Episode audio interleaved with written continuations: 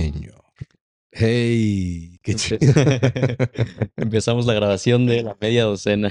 Media docena. ¿Qué te parece, hijo? Este, este proyecto en donde tengo la oportunidad de compartir, conversar con ustedes. Media docena, pues porque son seis. tienes seis, bueno, tienes cinco hermanos. Sí. Ah, en, e, en, esta ocasión me toca presentarles a Dalai, a Dalai Villalobos. Hola, hola. Tu nombre es peculiar, ya ya te sabes tú la historia y la gente que escucha mi trabajo y conoce mi trabajo conoce perfecto un poquito la historia de tu vida. Ah, pues te llamas Dalai en, honor al Dalai Lama. El Dalai Lama es un ser sumamente espiritual, tiene mucha compasión por los demás, es muy pacífico. ¿Cómo te relacionas tú con esas cualidades con tu persona? A ver, ¿qué dijiste que era? Pacífico, espiritual. Ajá. Y. Con mucha compasión. Compasión como por otras personas, como empatía, algo así. La compasión no es hacia nadie más, nada más que hacia otras personas. Si fuese hacia uno mismo, sería amor propio. La compasión es el sentimiento de, de, de como, híjole, de afecto, de, de ponerse en la situación del otro, de tener esta capacidad de sentir el sufrimiento del eso sería una compasión. O también sentir la alegría, o también sentir la emoción. Pues, o sea, sí, compasión creo que, creo que sí, en ese, en ese punto sí. Y ahora, espiritualidad, siento que, que no, como que ahorita no, bueno, o antes sentía como que era una pendejada o como que no me gusta. Y sigo más o menos teniendo pensamientos respecto a eso, como que es, es tonto, pero sí noto que en, cierto, en cierta parte sí soy una persona espiritual y que sí me autoanalizo aunque no le dé como ese tono de autosuperación y... Oye, ¿por qué, por qué, la, por qué la relación de espiritualidad con el autoanálisis? Son dos cosas muy distintas. El autoanálisis es, crecimiento personal, es desarrollo del individuo. La espiritualidad es tu relación con Dios, con el concepto de Dios, con algo más grande que tú. al, al, mezclarlo, creo que es donde pues, puede estar ese shock, ese, ah. ese, como esa mala interpretación de lo que la verdadera espiritualidad podría ser. ¿Qué opinas de esto? Mm, pues es que soy, o sea, sí, hablando como me acabas de decir de espiritualidad, pues no, no considero que soy una persona muy espiritual porque no, no, no tengo una relación con Dios. Eh, creo que existe algo más allá y creo que existe algo que pues está moviendo las piecitas del mundo, pero no creo que yo sea como tan importante como para que esa parte de arriba esté viendo a ver qué hace Dalai en su vida. o sea, eso está chido. No, que no te creas tan importante como para que, como para que Dios te preste atención. ¿Y qué piensas de la gente que se cree importante porque Dios les presta atención? O sea, porque ¿qué piensas que la gente tiene miedo a hacer algo de su vida, a tomar alguna decisión? Porque piensa que Dios le está prestando atención. ¿Qué, qué opinas de eso? Creo, creo, que tiene mucho que ver con, con la religión. A ver, con eso que, que siempre te dicen de Dios está viendo o no hagas, no hagas esto, que existe como un tipo de código ético de cómo actuar porque Dios te está viendo, pero si te pones a pensarlo, si, si Dios es el, el ser más poderoso que hay o el ser con que tiene que estar cuidando a todo y a todos, pues creo que lo que tú hagas no entra como en importancia de Dios, a menos de que seas Hitler o algún tipo de persona muy mala o muy buena. O sea, al menos que seas alguien muy malo o muy bueno. El más malo o el más bueno para que Dios te pele. Yo siento que si fueras el más bueno tampoco te pelarías. Es como, o sea, ah, pues está ahí, funciona. ¿A ti te gustaba la serie esta del diario de ser invisible o una onda así? O sea, no, no resaltes tanto para que no te vean y no te jodan y no, y no seas el más hijo de puta para que no te condenen. O sea, simplemente pasa ahí entre esa mezcla. ¿O cómo? ¿Qué, qué, qué, qué opinas de eso? ¿Cómo? O sea, que si yo quisiera estar en el medio, no, no me gustaría estar en el medio. No me gustaría ser un hijo de puta, sí me gustaría ser grande y sí me gustaría ser bueno y sí me gustaría resaltar. Ahora, creo que pensándolo, pues si fueras el más bueno, pues si funciona, ¿para qué Dios te va a poner atención? Pues ahí estás, funcionas. No, no hay que arreglar algo que no está jodido. ¿No crees? Si funcionas, Dios este, no te pone atención porque estás haciendo las cosas bien. Bueno, pero ¿por qué percibes a Dios como una entidad humana? Desde ahí hay una mal concepción de tu concepto de Dios, porque Dios no es algo humano. Dios no es algo desde la perspectiva como tú y yo, como alguien que te juzga o te ama o te castiga o te premia o te observa como un humano. Porque alguna diferencia debería de tener ser Dios, ¿no? O sea, si eres Dios, güey, pues tienes la capacidad de no ver al otro como humano, lo veo como Dios. Y, ahora la pregunta es cómo vería Dios el mundo. Esa sería la pregunta. Pero ¿sabes quién se hizo esta pregunta un poquito antes que tú? Albert Einstein. Él se preguntó a los 11, 12 años cómo Dios vería el mundo y lo hizo ser una de las personas más brillantes. Y él era ateo, es decir, no creía en Dios. Sin embargo, se preguntaba cómo Dios vería el mundo. Está bien está chido que te cuestiones y que no, en, que no te embone la ideología espiritual en la que te has sido educado. Pero no significa que por eso Dios, el que cree en Dios es un pendejo, o el que cree en Dios no tiene valores, o el que cree en Dios está muy tonto, está muy güey. No, simplemente él ha encontrado algo que no has encontrado tú. Ajá, sí, tiene sentido. O sea, algo que no he encontrado yo tal vez lo vaya a encontrar en el camino o en el proceso que tenga yo en mi vida o lo que vaya viviendo yo, tal vez lo encuentre, pero hasta ahora no lo he encontrado y, y a ver, cuando hablamos, es que es, es difícil de hablar como una entidad superior que, existe y controla el mundo porque la gente, pues es que ya, ya tiene como el nombre de Dios, podrías darle el nombre de lo que sea, pero yo cuando imagino a Dios no imagino a nada, tal vez imagino como una, como una nebulosa en el espacio que, que está ahí y no es, no tiene ninguna forma y, y, como que controla el mundo de cierta manera. Podríamos decir también que es la naturaleza, de alguna forma, no sé. Ok, ver a Dios como, como la energía que une todo. El planeta, el mundo. ¿Y en qué sí crees? Si no crees en Dios, ¿en qué sí crees? ¿En qué sí, en qué sí es lo que crees? ¿Espiritualmente o...? A ver, si de todos modos tiene que ver un área espiritual, porque la espiritualidad es parte del ser humano. La espiritualidad es esa identidad que une todo, tu cuerpo, tu alma, tu mente, tus emociones, se unen por esta extraña espiritualidad, alma, espiritualidad, y es lo que te hace ser único y, ser Dalai, ¿no? ¿En qué sí crees?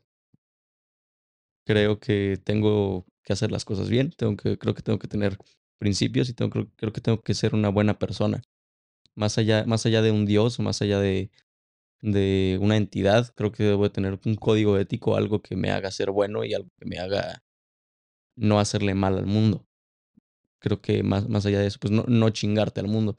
Mientras lo puedas hacer mejor, mejor. Ahora, ¿sabes qué me llama la atención de esa ideología? Que en el fondo es ser espiritual, pero sin los beneficios de la organización y la espiritualidad. O sea, si, si te dejas de pelear con la organización y entiendes los beneficios de la espiritualidad, que es hacerle un bien a un mundo, ser buena persona con el otro, ser compasivo, este, ayudarle a la demás banda, este, prestar un servicio a la comunidad donde vives. Güey, eso es ser espiritual. Pero si, lo, si te sumas a una corriente ideológica, la que sea, la que sea que, que te guste, estás siendo mucho más grande y mucho más fuerte porque el impacto es masivo. Cuando la ideología es personal y es única y es rebelde, o sea, en el fondo, eso es lo que uno cuestiona de las nuevas generaciones, que lo que no les gusta son las reglas. Pero en el, pero en el fondo la filosofía de la es la misma. Ayudar al otro, ser buena onda, este, eh, no sé, a veces olvidarte de ti, pensar en los demás, bla, bla, bla. Eso es parte de ser espiritual. Pero si lo sumas en una ideología, en un, en un, en una organización en donde hay más personas con esas creencias, el impacto es mayor. ¿Qué opinas de esto? A ver, tiene sentido que sumarte a algo más grande te puede ayudar, pero y, y, sí creo que hay reglas y creo que hay que seguir las reglas, pero siento que las reglas son un poco dictadas por lo que me has enseñado tú, por lo que me ha enseñado mamá, por lo que me ha enseñado la vida, por lo que soy yo y la percepción que tengo yo del bien y del mal, más que por algo que está escrito en un libro que, escribió alguien. Yo te, yo te he enseñado cosas que están bien y que están mal. Te he dicho yo, esto está bien, esto está mal. O sea, así como modelo ideológico lo he hecho o tú lo has interpretado o... una interpretación, pero pues evidentemente me has dicho comparte o no seas egoísta o está bien hacer esto, está mal hacer esto. No tanto como de desde el enfoque de, de hacerme, obligarme a hacer algo, pero desde una reflexión personal yo creo que me has enseñado muchas cosas y que gracias a todo lo que he aprendido, pues tengo una buena percepción de lo que está bien y lo que está mal. Para ti. para tu mundo, para tu vida, para tu... ¿Qué estaría mal, por ejemplo? ¿Qué estaría mal? Estás en la etapa o en la edad de, de, pues de manejar, de la rumba, de la fiesta, de los amigos, de todo eso. ¿Qué está bien y qué está mal para ti? Pues mm, drogas están mal. O sea, bueno, siento que sí las drogas están mal. No, no es que crea que. O sea, las drogas, sí creo, yo no, no, no tomo, no, no consumo no drogas. Consumes, no consumo drogas, sí tomo, pero no consumo drogas. Si consumieras alguna droga, ¿me lo dirías? Dirías, papá, quiero, tengo ganas de esto, tengo ganas del otro. O sea, ¿lo, lo, lo harías? ¿Tendrías tener, tener ganas, siento que, que cuando, o sea, que, que consumir drogas es, es, meterte en algo más profundo, en algo de, de decir, pues yo soy independiente y yo hago lo que a mí se me pega la gana. Y pues en realidad no soy independiente, yo dependo de, de que mi papá pues esté aquí para mí o yo dependo mucho de otras personas y no, no, no pago yo mis cosas. Y mientras, mientras yo no, no, no sea como libre o independiente, yo lo veo más como desde el punto de vista económico, porque eso creo que significa. A ver, mientras yo, mientras yo no me pueda pagar mis cosas. Para ti las drogas es un tema de riqueza, pobreza. O sea, pero mientras yo no me pueda tomar mis, mi, comprar mis cosas, pues yo creo que está más de la verga eh, consumir marihuana o consumir cocaína. Yo creo que pues las drogas, bueno, depende de qué tipo de drogas, pero creo que las drogas naturales no están mal, siempre y cuando no te hagan daño a ti, no te generen una adicción y estés consciente. En el mundo o en el espacio en el que vives. Exacto. En el mundo y en el espacio en el que vives, si te dañas, si te, te, está jodiendo, tienes que tener, tienes que tener cuidado. Bueno, y esto algo tiene que ver con algo con lo que yo les he dicho muchas veces. Después de que tú puedas ganarte la vida y al siguiente día te levantes y no dependas económicamente de tu trabajo, por mí ese día puedes hacer lo que quieras, porque ese día lograste una independencia. Exacto. Y ese día puedes, ya no, neces ya no dependes tanto de tu cerebro, de tus capacidades, de tus 20 sentidos, de tus 5 sentidos, de tu estar sano, bien, para producir. En el momento en que dependas de alguna sustancia para producir, en ese momento es cuando nace la adicción. Y al fin y al cabo la adicción, yo no, no le tengo problema a la adicción. La adicción, a lo que le tengo problema es a la esclavitud a la pérdida de la libertad, en que ya no eres libre, en que ya necesitas algo para vivir y ya no eres libre. Y algo que yo siempre he querido dejarles a cada uno de ustedes es la libertad de hacer lo que quieran con su vida, de elegir, de viajar, de... A ver, me encanta que uno de tus hermanos esté en Boston, que otra esté en Barcelona, que, que cada uno tenga sus proyectos de vida y vayan con libertad a tempranas edades luchando por lo que ustedes quieren. Y para mí, las drogas te hacen perder esa libertad, porque te vuelve esclavo a, a algo, ¿no? Y, y, fíjate qué bonito que todos tus hermanos tienen esta relación de, de su proyecto personal de vida y de hasta que no obtenga lo que quiero, pues bueno, me podré dar, en el caso de que lo quiera, el exceso que se me pegue la gana, ¿no? ¿Qué opinas de eso, güero? Sí, tiene, tiene mucho sentido. Y a ver, lo que yo digo es que, que tiene que como que ver con el punto de vista económico. Para mí lo de las drogas es, pues mientras yo no sea independiente, mientras yo no me pague mis... Imagínate que me estoy metiendo marihuana y soy el cabrón que nomás estoy en mi cama así. Y pues, me, meto marihuana y lo que sea y, y no gano un peso y no hago nada de mi vida. Eso siento que está mal. Pero mientras yo sea una persona que estoy haciendo lo que quiero y que estoy haciendo lo que me gusta y mientras sea disciplinado y luche por lo que quiero, pues, a ver, tal vez de vez en cuando. Pues, como el Adrián Marcelo. El Adrián Marcelo, bueno, el Adrián Marcelo usa la marihuana como una ventaja competitiva para llamar la atención de las personas en sus podcasts. ¿Cómo? Sí, él, él se declara que fuma y entonces toda la gente que fuma y toda la gente que le gusta lo siguen por el hecho de que lo declare ah, claro. por el hecho de que y lo usa. Pero de alguna manera aparentemente lo usa para, para producir, ser creativo y para toda esta onda. Sí. ¿Qué opinas de eso? Porque es una persona que está más relacionado con tu generación que con la mía. Que, que fume para, para producir. O no tanto para producir, sino él lo, lo hace como su concepto de, como su concepto de mercado, como encontró un nicho descubrió que hay un nicho de personas allá afuera que consumen la marihuana y que a lo mejor si él se relaciona con la marihuana con ellos, lo van a seguir o lo van a, lo van a, lo van a, pues no sé, recomendar. A ver, pues entiendo que lo, que lo haga y, y, tal vez sí es inteligente como escoger un nicho y como que apegarte a eso, pero a mí no me gustaría ser el cabrón que lo conocen porque fuma mota. O sea, es como desde opinión personal se me hace... Qué bonito. No, no está chido que eso sea tu ventaja competitiva. Eh, ajá. O sea, si lo hicieras o no, sería un pedo tuyo, sería un pedo personal, pero, no, no, sería una cualidad que seas conocido por eso. Exacto. Porque tu talento no tiene nada que ver con, ok, eso, eso, eso se me hace muy, Eso se me hace muy interesante. Oye, ¿y cómo ha sido crecer con un papá que es psicólogo y que da pláticas y que de alguna manera va, viene y que tiene una manera muy peculiar de pensar y de ser en, en relación con tu mundo y tu entorno y tus compañeros y tu... Pues sí, ¿cómo es? Eso se me hace interesante. pues primero que nada, no tengo pedos psicológicos. O sea, no es como de, no estoy deprimido, no estoy, no, tomo medicinas, no. Entonces, e, eso, y, y, fue algo que me di cuenta cuando entré a la prepa, que, que como se empezó a normalizar eso de, de decir, ah, pues tengo depresión y estoy tomando medicinas. Y muchos de mis compañeros no pueden pasar un día sin tomarse tres pastillas. Y siento que eso es una de las grandes ventajas de, de tener un papá psicólogo, que que pues agarra los problemas y, tiene como una forma de solucionarlos. Y ah, pues al fin y al cabo yo soy feliz y no pocas cosas me deprimen así al nivel de no quiero salirme de mi cama y no quiero hacer nada.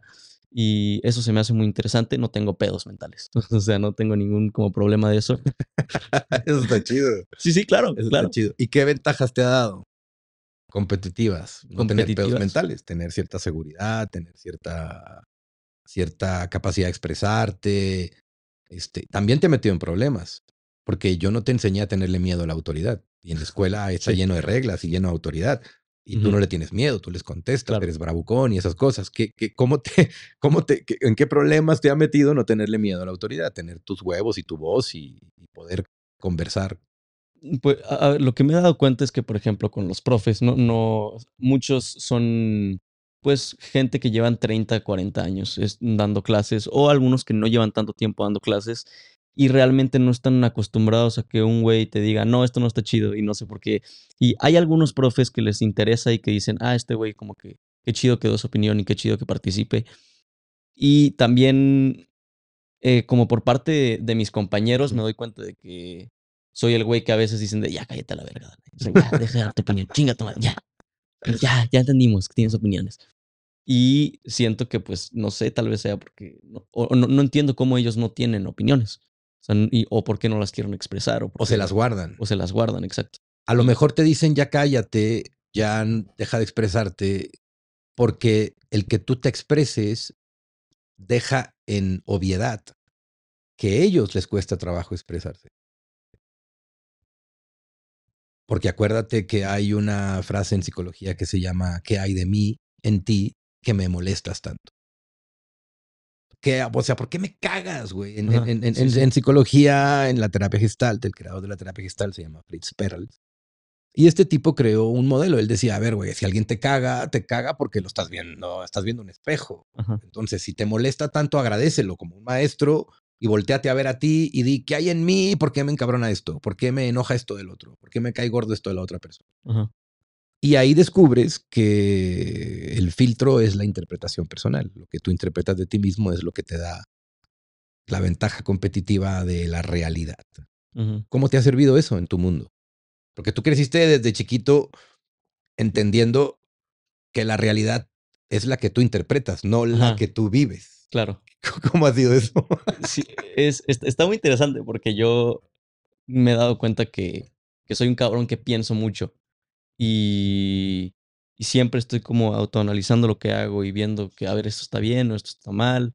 Y, y, pienso mucho, no, no sé si será bueno o si será malo el hecho de pensar mucho, pero analizo mucho las cosas que hago porque evidentemente pues he crecido en el psicoanálisis de mi padre y entonces analizo como constantemente qué, qué está pasando, qué estoy haciendo. Y eso se me hace muy interesante porque creo que logro, puedes entender cosas sobre mí mismo. O sea, yo no tengo tanto ese lado espiritual, pero tengo creo que más el lado de, de analizarme a mí mismo para intentar mejorar yo mismo, como que fuera de, de eso. Y también pues otra de las cosas que me da mi, mi papá es que pues puedo comunicarme. O sea, desde muy chiquito, desde muy temprana edad, he tenido como la habilidad de, de pararme o de, decir las cosas y no me, no me da pena, no me da pena decir lo que, lo que siento, no me, no me, bueno, sí me pongo a temblar a veces, pero... Aprendes a enfrentarlo. Exacto, aprendes a enfrentarlo. O sea, la experiencia de temblar no te detiene, la experiencia de temblar te, te impulsa. Sí. Y, bueno, ¿en qué otras áreas de tu vida esa ideología te ha ayudado? ¿Qué retos recientes has enfrentado? Eh, bueno, yo sé, y porque practicamos el mismo deporte, pero yo sé que escalas escalas en gimnasio, escalamos en roca. escalamos. ¿Cómo ha sido la, la, ideología de la escalada? ¿Qué ha sido para ti este deporte que es muy peculiar, que la gente no lo conoce, que a lo mejor es un deporte extremo? ¿En qué te ha ayudado a confrontar o a analizar tu propia vida a raíz de, del modelo de la escalada? siento que, que con, con la escalada estoy aprendiendo todavía porque antes no tenía tanta disciplina. Eh, empecé, empecé hace poquito, hace, no, ya, ya va a tener como dos meses que empecé a hacer una dieta y empecé a hacer ejercicio con el objetivo de bajar de peso. Y, y siento que desde eso de la escalada me da mucho el querer ser disciplinado porque quiero lograr algo. O sea, la escalada me da eso. A ver, le voy a poner una pausa ahí y te voy a hacer una pregunta. ¿Alguna vez tú sentiste un conflicto con tu peso? Ah, claro. Por eso lo hago. Pero sentías un conflicto con tu peso, o sea, ¿no te gustaba el peso que tenías? ¿Te sentías mal? ¿Te sentías menos? ¿Te sentías distinto por tu peso? ¿O simplemente era algo que aceptabas porque disfrutabas la comida? ¿O, o, cómo era esa relación con tu peso? A ver, desde. Claro, claro que, que antes, bueno, ahorita pues ya no, pero antes no me gustaba pesarme. O sea, ya era, no, me, no quiero ver el número, qué culero. Y, sabías que traías unos kilos de más, exacto. pero no, no te afectaba tanto en tu vida personal, o, sí tenía un impacto en tu vida personal. A ver, no lo pensaba, claro que tenía un impacto en mi vida personal. ¿Qué impacto tenía en tu vida personal? Eso es interesante, porque la gente dice que la gente obesa es porque tiene un tema, hay que ser, tienen que ser tratados como si fuera una discapacidad o como si fuera una enfermedad. A ver, yo, tú nunca alcanzaste ni mucho menos niveles de obesidad. Tenías 10 kilos arriba de tu peso. bueno, eso no es nada, güey. Sí, sí. Es nada. Pero, pero ¿qué es? Esos 10 kilos arriba de tu peso, ¿qué son? ¿Es, son, es hueva? ¿Es enfermedad? ¿Es qué es? Ahora que ya no los tienes, ¿qué son esos 10 kilos arriba de tu peso? ¿Qué, qué significa tener 10 kilos más? Ajá, ¿qué significa? ¿Por qué? Que, que no soy débil mentalmente. Para mí, para mí o sea, lo que, lo que he aprendido es que, que, sin, que pues para mí es un reto de más de mentalidad, porque el cuerpo, pues como quiera, lo estás trabajando y sí va a doler, pero lo que más te lleva a hacer las cosas es la mente.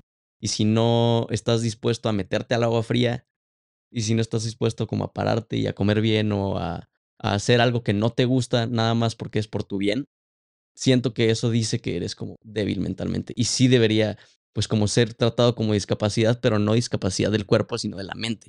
De qué chingados piensas que no puedes hacer algo que no te gusta. O sea, ¿por qué elijo comerme tres hamburguesas en vez de una ensalada y una pechuga a la plancha? Y, Exacto. Y, o sea, ¿por qué lo elijo? O sea, la, discapacidad no está en la comida, en que me encante la comida, pues porque a todos nos va a encantar la comida. Sino la discapacidad está en, en no saber elegir para hacerme un bien, en elegir para hacerme un mal. Sí. O sea, elijo con mi mente comer lo que me hace daño en vez de elegir con mi mente comer lo que me hace un, un bien. Un bien. ¿Y tú crees que esto es más que, que, tu generación, la generación Z, les bombardean? Por ejemplo, ustedes no toman refresco. Ajá. ustedes casi no consumen azúcar.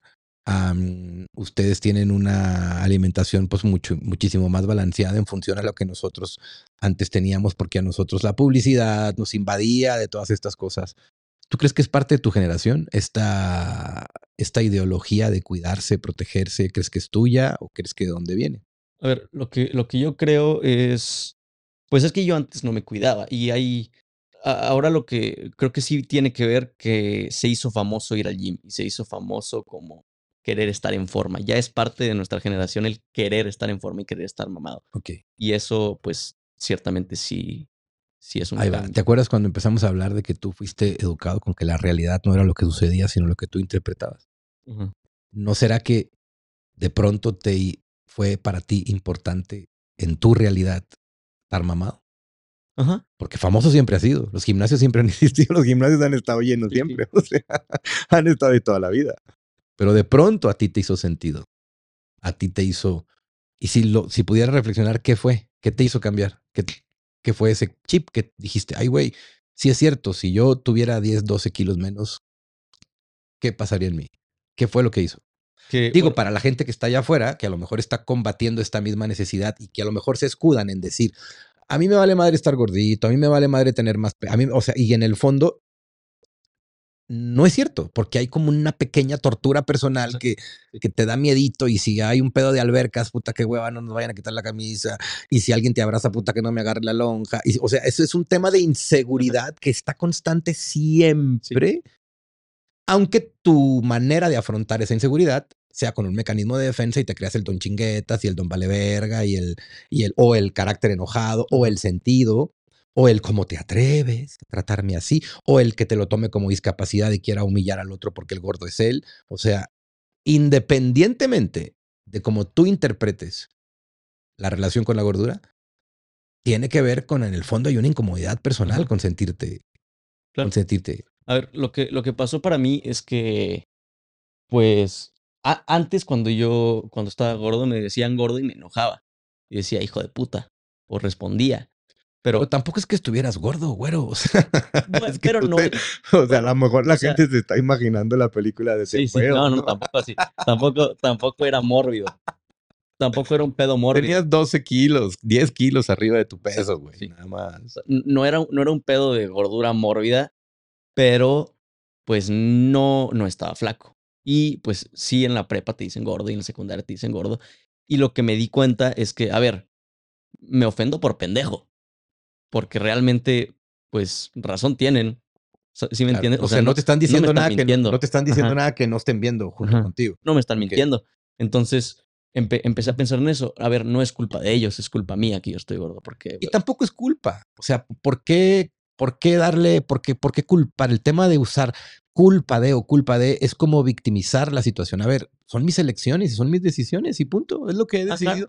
O es la información que he tenido en la vida, o es la comida a la que tenía acceso, o es porque habrá mucha gente acá progre, ¿no? Que dirá, no, güey, es que el sistema te da mierda para que tragues mierda y entonces seas un cerdo toda la vida, un gordo toda la vida. O sea, no, es mentira, es lo que uno va eligiendo, porque dentro de, dentro de las distintas clases sociales también hay gente que no es obesa en distintos niveles socioeconómicos y hay gente obesa en otros niveles socioeconómicos. Entonces no tiene absolutamente nada que ver con tu capacidad económica, sino tiene que ver con tus hábitos personales, con cómo te tratas a ti mismo. Y ahora que aprendiste, ¿cómo fue ese cambio de decir, güey, voy a empezar a tratarme bien a mí mismo, voy a darme amor a mí mismo? ¿Qué te hizo despertarlo y, y, qué ha sido lo más difícil y qué ha sido lo más satisfactorio? Que, eh, o sea, pues yo lo empecé a hacer porque cuando, cuando me empezaba a dar cuenta de que me decían, ah, estás gordo, y yo decía, y yo pensaba, pues es que, a ver, culpa, no, o sea, razón tienes, no me estás mintiendo, no me estás diciendo algo que es falso. Entonces yo me ofendo porque no me gusta algo. Algo a mí no me gusta. Entonces me veía en el espejo y decía, verga, no está chido esto, no está, no me gusta cómo me veo en el espejo. Entonces, desde eso empecé a, a decir, pues no me gusta, ¿qué voy a hacer para cambiarlo? Porque creo que eso también tenía, tuvo que ver con, con el hecho de que cumplí 17 años, porque el día que cumplí 17 años, en, en una parte del día, como que me dio algo y, y, empecé a pensar, verga, estoy a un año de tener 18 años, estoy a un año de que legalmente sea considerado un adulto, qué tipo de adulto quiero ser. Y, y, es, y ese güey que veía en el espejo, gordo, bueno, pues sí, con lonjas, y, y, con chichis de güey, pues sí no, e, no es lo que yo quiero ser. Entonces desde ahí empezó como de qué tipo de persona quiero ser. Y, y empecé a hacer ejercicio y, y, a comer bien. Y creo que lo más difícil es, es comer bien más que hacer ejercicio porque pues haces ejercicio y, instantáneamente empiezas a sentir que eres más fuerte y eso pues... Pero comer bien a qué te refieres? Porque pues en esta casa no hay no hay exceso de grasas, en esta casa no hay exceso de azúcares, no hay refrescos, no hay, o sea, en realidad ni siquiera era, los cambios que hiciste fueron muy mínimos, nada más es, era, fue comer menos, comer a otras horas, no comer en las madrugadas y darte atracones en las noches y quedarte viendo la computadora hasta las 2 de la mañana y con hambre irte a comer, o sea, cambiaste ciertos hábitos, nada más. Sí, Y esos pues hábitos te hicieron recuperar el poder de quién? Pues de mí mismo. Y cuando te recuperas el poder de ti, ¿Qué sientes? Me siento en control. siento que puedo lograr las cosas que quiero. Siento que estoy haciendo, pues hasta más confianza. Hasta más confianza. Entonces, ¿tú crees que hay una relación de físico de la persona que tiene un físico, vamos, que saludable, ejercicio, etcétera?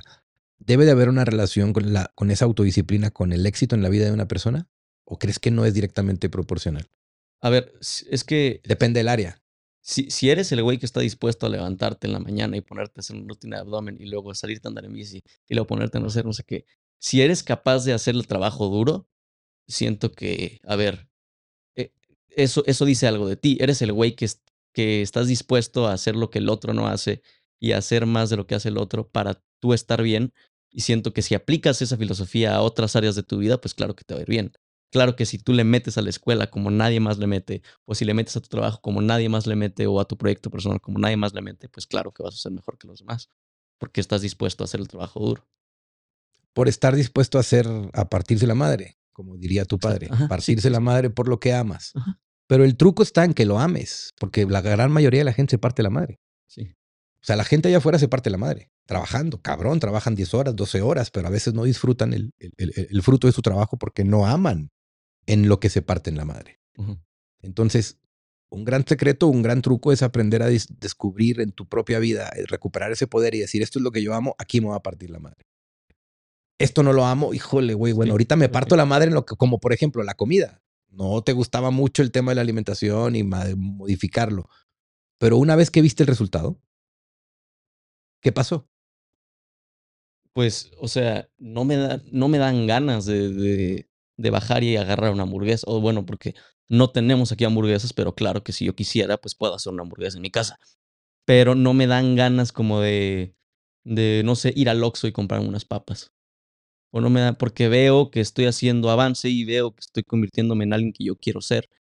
Y digo, pues por más que me encante la comida, porque sí me encanta la comida. Pero a quién no, a todos nos gusta la comida. Sí, por, más que, por más que me encante o que me encantaría comerme eso, que yo quiero comerme, o ese postre, o esas papas, o ese dulce, digo, pero es que por más satisfactorio que sea en el momento, es más satisfactorio a la larga el verme bien en el espejo que comerme ese dulce. Entonces, pues no lo hago.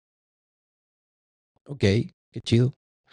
Oye, hijo, para ir cerrando y para ir terminando, ¿alguna enseñanza que, que, que te haya dejado crecer esta familia con tu padre, que tú la tengas presente, presente constantemente. ¿Que me ha dejado crecer contigo? ¿Cómo que crecer contigo? Sí, sí, te refieres. Crecer, convivir, o sea, mi manera de educar no es hablar, yo casi que no les hablo. No les hablo así de que ah, no les doy sermones, sino mi manera de educar es crecer con ustedes, acompañarlos, a, interesarme en lo que les gusta, conocer lo que son, proveer eh, sus talentos, ¿Qué ha sido su alguna enseñanza que con la vida hayas aprendido?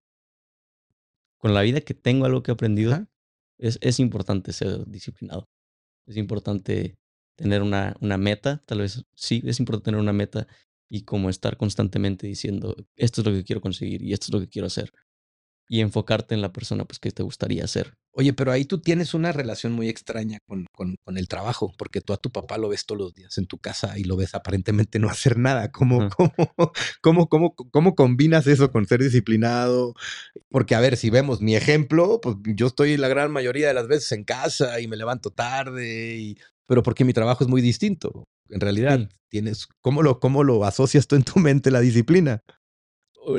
Es que estamos hablando como de, de lo del hecho de que parece que tú no eres disciplinado en lo que haces. Ajá.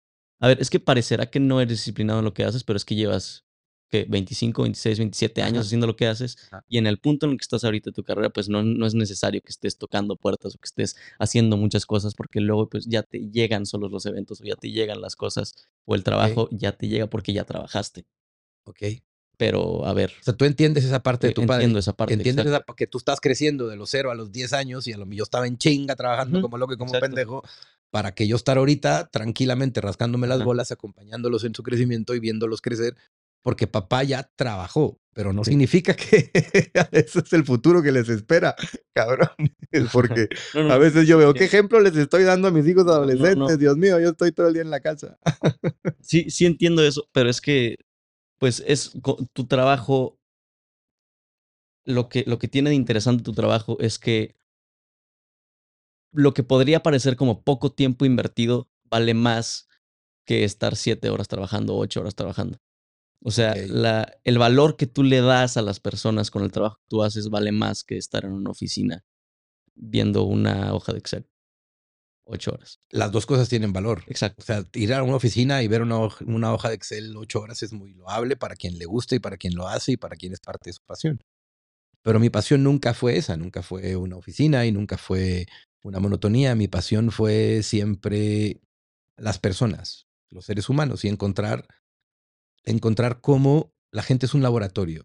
Es un laboratorio de pensamientos y de ideas. Es como un rompecabezas. Siempre me fue muy apasionante cómo encontrar la manera de ayudarle a la gente a que completara su propio rompecabezas. Yo no quiero, yo no quiero meter mis piezas en el rompecabezas de la vida de las personas. Yo solo quiero ayudarte. Oye, güey, desde afuera se ve que la pieza está allá. Y andas de pendejo buscándola del otro lado. Nada más déjame decirte que si volteas para allá, güey, vas a encontrar la pieza y te va a hacer todo mucho más fácil. Sin necesidad de querer ni yo meter la mano, ni yo volverme parte de la pieza de la otra persona, que eso es mucho el pensamiento psicológico. Amigos, esto es media docena en donde comparto un poquito con mis hijos. El que acaban de conocer hoy es a Dalai. Dalai Villalobos. Ha sido un gusto y un placer por mi parte. No sé, güero, si quieras contar algo, terminar algo, eh, algún no sé, mensaje. Estuvo muy chido esto, esto. Es la primera vez que lo hacemos, este es el primer episodio. Y está muy chido el poder platicar con mi papá como de, de cosas que, que normalmente no platicamos. Siento que la idea se le ocurrió porque tiene ganas de experimentar con nosotros y de preguntarnos cosas que normalmente no nos podría preguntar. Y se me hace una experiencia enriquecedora está chido ponerte a pensar y ponerte a, a Yo digo que ustedes han sido mi experimento, lo digo de broma, pero es más serio de lo que la gente piensa. ¿Tú te has sentido parte del experimento alguna vez? no. Siento que eso es lo más cabrón. Siento que eso es lo más cabrón, que no me sienta parte del experimento. Eso es lo más cabrón, lo más chido, lo más perverso podría hacerse. Es que eres un experimento y que ni cuenta te, dan. no, pero es mentira. O sea, se parece de broma, pero bueno, educar, al fin y al cabo, la educación de todos los padres a sus hijos son un experimento. los papás al educar a sus hijos son un experimento en nosotros.